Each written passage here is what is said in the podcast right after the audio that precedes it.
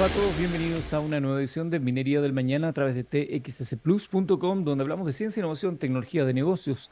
Y acá, martes y jueves, hablamos de minería, la industria más fascinante de nuestro país. Estamos terminando de vivir la magia de los Juegos eh, Panamericanos, ya se vienen los Parapanamericanos, y ahí nuevamente nuestra minería estuvo muy presente.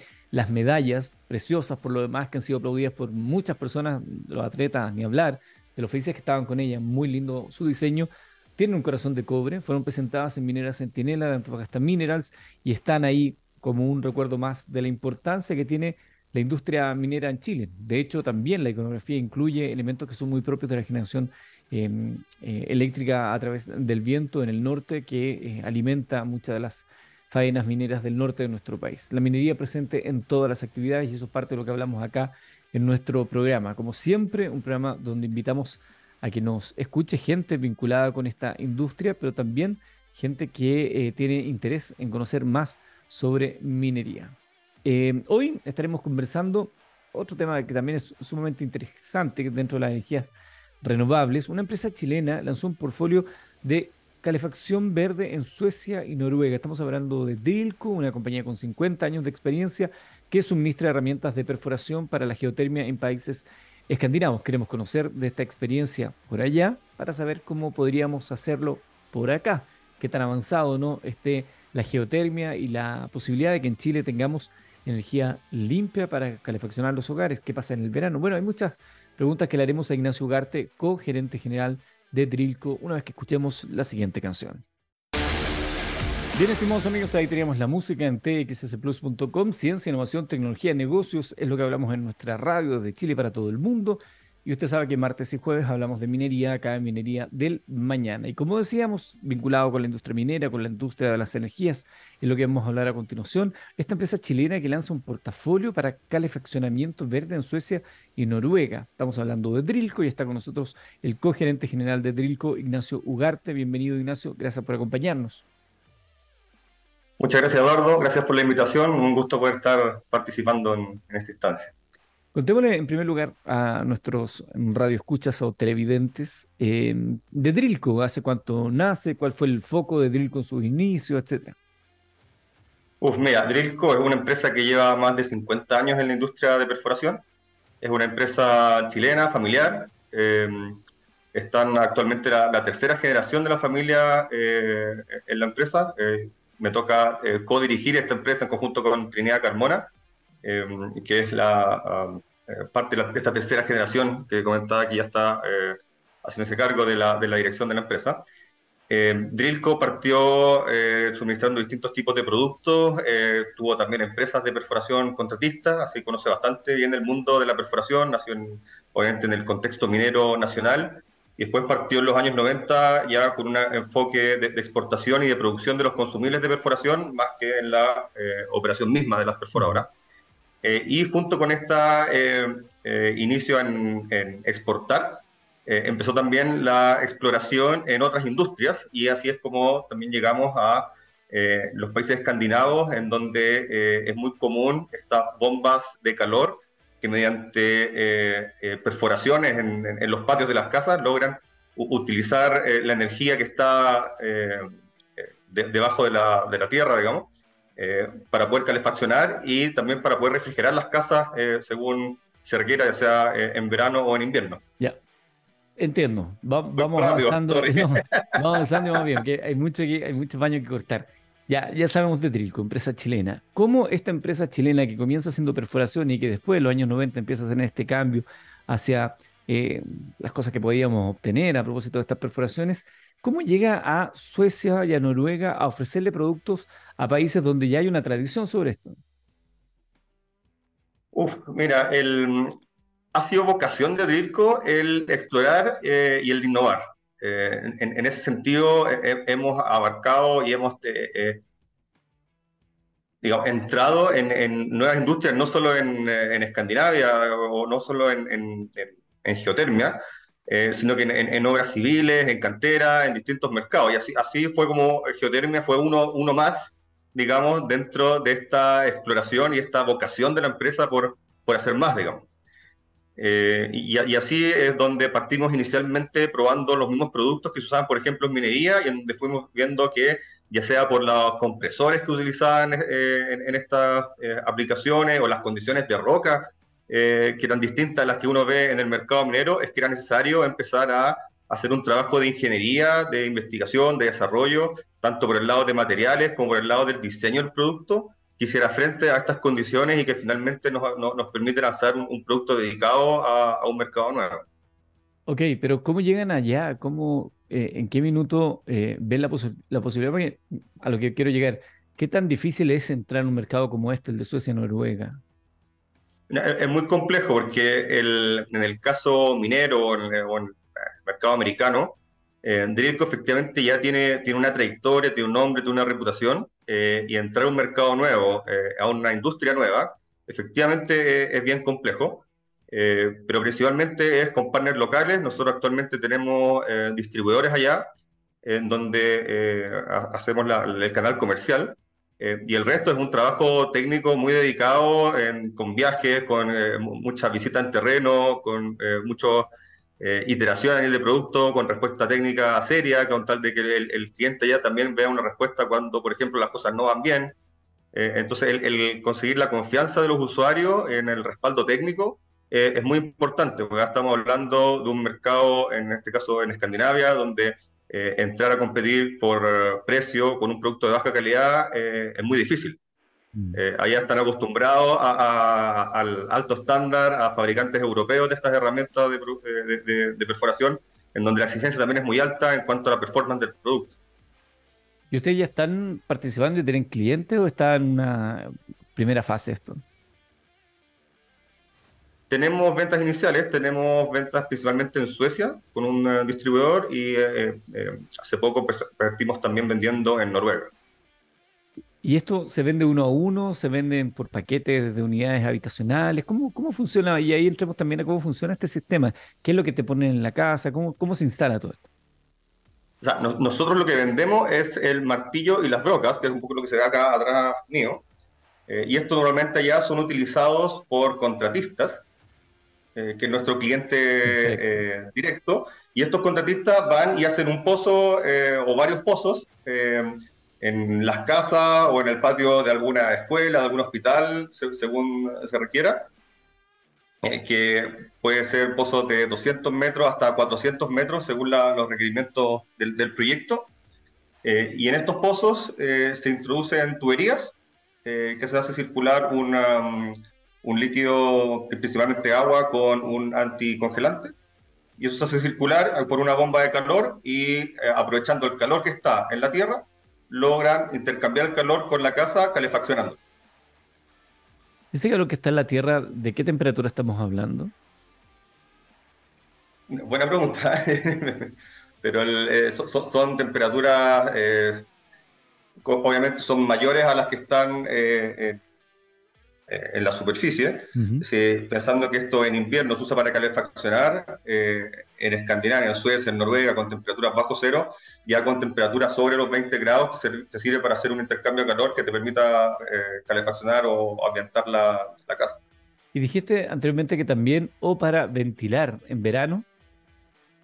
Claro, porque justamente como en verano la temperatura sube, sobre estas temperaturas también te sirve como un intercambiador de calor para refrigerar. Entonces, eh, no es que se use solo para calefaccionar en invierno, sino que también en verano sirve como un sistema de aire acondicionado. Estamos conversando con Ignacio Ugarte, cogerente general de Drilco, una compañía chilena con 50 años de experiencia que está mm, presentando este portafolio para calefaccionamiento verde en Suecia y Noruega. Y este sistema que ustedes ofrecen, ¿es replicable en Chile? ¿Es replicable en cualquier país o hay ciertas latitudes que tienen mayor em, mayor facilidad para utilizar la geotermia? Mira, e, este sistema es replicable en cualquier parte del mundo y en particular en los lugares donde más frío hace, más atractivo se vuelve. por mm. ejemplo, en el sur de Chile es algo que podría eh, explorarse eh, en mayor profundidad de lo que puede haber hasta el día de hoy, que es muy limitado, eh, porque efectivamente donde más frío hay, en donde más cuesta llegar con otros sistemas de calefacción, es donde más atractivo se vuelve. Y cuando el usuario, yo sé que no, no, es lo que tiene que ver con ustedes, pero para que a todos nos quede más o menos claro, considerando que es una energía limpia, el usuario paga por una cantidad determinada de intercambio de esta agua con la temperatura más caliente de abajo. ¿Es un precio flat respecto al consumo? ¿Cómo, el, el, costo principal es el costo de instalación, justamente mm. la perforación para poder hacer toda la instalación de las tuberías, de la bomba de calor. Y luego lo que paga el usuario es, simplemente por uso. Eh, es una bomba de calor eléctrica eh, en donde el, intercambio de calor o lo que obtiene como intercambio de calor eh, es más o menos una relación de 1 a 4, digamos. Por cada uno que gasta electricidad, obtiene 4 en, esta transferencia de calor. entonces se vuelve a nivel económico después en, en la operación muy, muy atractivo pero obviamente tiene un, gasto de, instalación inicial que, es mayor, porque esa es la principal eh, piedra de, de, tope, cuello de botella para, para impulsarlo en mayor, eh, con mayor eh, profundidad. Y eso, literalmente con mayor profundidad en este caso. Y eso de esta inversión inicial, Ignacio, es algo que podría descender si se utilizara una economía de escala, si hubiera, me imagino, algún tipo de incentivo económico. Incentivos tributarios, estatales, efectivamente, con, apoyo en esa línea. eso, de hecho, es justamente lo que los países escandinavos también realizan y como han eh, promocionado la, o promovido, digamos, la, la, instalación de estos sistemas. ¿Tienen ellos incentivos para esto? Sí. No, no, no, no, sé bien el, el, monto de los incentivos, pero sí, obviamente, son, son iniciativas que, que los gobiernos allá impulsan en, en, en el cambio a, a energías verdes.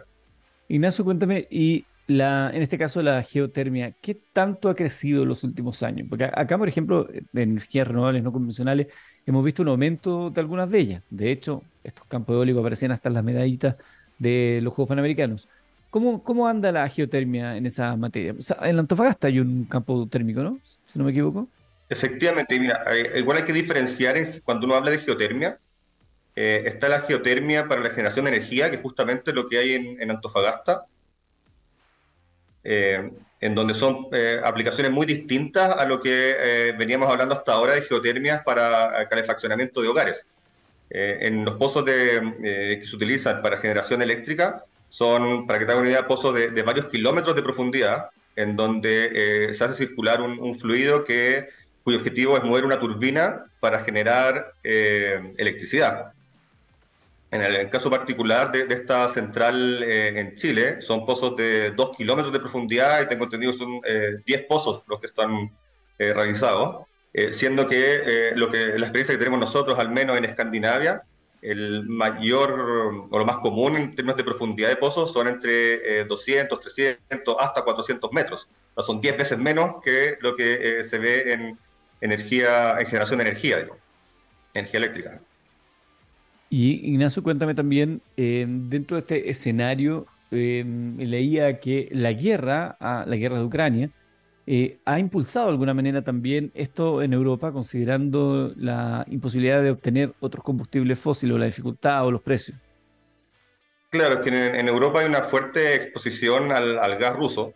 Entonces, obviamente, con la situación geopolítica de los últimos años, ha, impulsado eh, estos mercados como alternativa para eh, disminuir su exposición hacia el gas. ¿Y estas oportunidades de tener, eh, por ejemplo, en el sur, algún tipo de ventilación de hogar que sea conveniente económica, que sea amigable con el medio ambiente, ¿qué, ¿qué, faltaría en Chile para que pudiera hacerse realidad o fuera más competitiva? No sé. Bueno, como te comentaba antes, anteriormente, hay un tema de costo de, instalación, que obviamente tener algún tipo de incentivo, así como podrían haber para instalar paneles solares en las casas. Eh, eh, eh, es muy similar, digamos, el, tipo de, apoyo económico que se podría requerir. Y lo otro es exploración, pero efectivamente ver el potencial térmico en cada sector.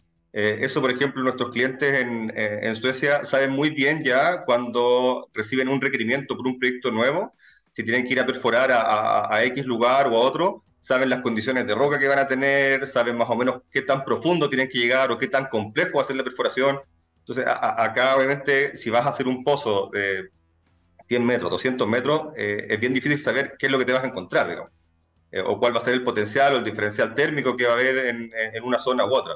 Eh, entonces, obviamente, hay, una curva de, aprendizaje que, es el, el, saber hacer, eh, y otro que tiene que ver con el sentido económico para efectivamente atreverse a, hacerlo.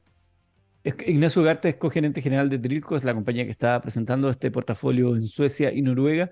Eh, cuéntame desde el punto de vista de la, de la relación de costo-beneficio, eh, ¿cómo, cómo, cómo, funciona ahí? Entendiendo que hay un, costo inicial alto, pero respecto al costo y eficiencia de este producto.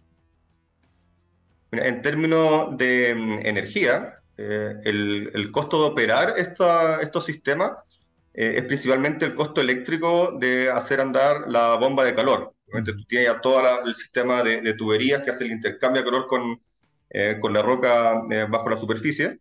y por cada kilowatt de energía que tú gastas en electricidad, obtienes cuatro para calefaccionar. Entonces, eh, obviamente, en, comparado con eh, cualquier otro sistema de, calefacción, eh, es muy conveniente en el largo plazo.